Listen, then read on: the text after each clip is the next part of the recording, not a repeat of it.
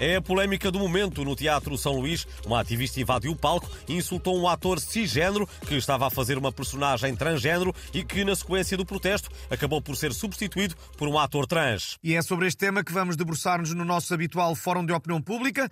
Queremos saber se concorda com aquela invasão de palco e se acha que as personagens transgênero só podem ser interpretadas por atores transgênero.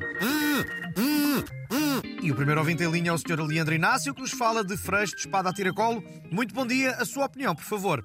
A minha opinião é que gostava de insultar os atores do Portugalex por fazerem de Marcelo Rebelo de Sousa, António Costa, Cristiano Ronaldo e por aí fora. Eu acho que só o verdadeiro Marcelo pode fazer de Marcelo, até porque aparecem muito poucos papéis para ele. É o que eu penso, na minha opinião. Fica registado, muito obrigado. Temos agora em linha o cineasta António Pedro Vasconcelos. Muito bom dia.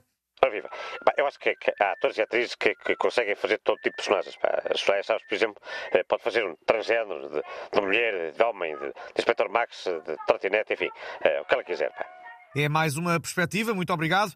Temos ainda tempo para ouvir o cantor Marco Paulo. Bom dia, a sua opinião, por favor. A minha opinião é que escolheram muito mal os atores que puseram fazer de mim na série sobre a minha vida. Em vez do Fernando Luís, deviam ter chamado o Brad Pitt ou o Ryan Gosling, que são muito mais parecidos. Ou seja, são um ator muito bonito e charmoso, pode fazer uma personagem muito bonita e charmosa e com uma voz de Rochinol, como Marco Paulo, que sou eu. Maravilhoso coração, maravilhoso.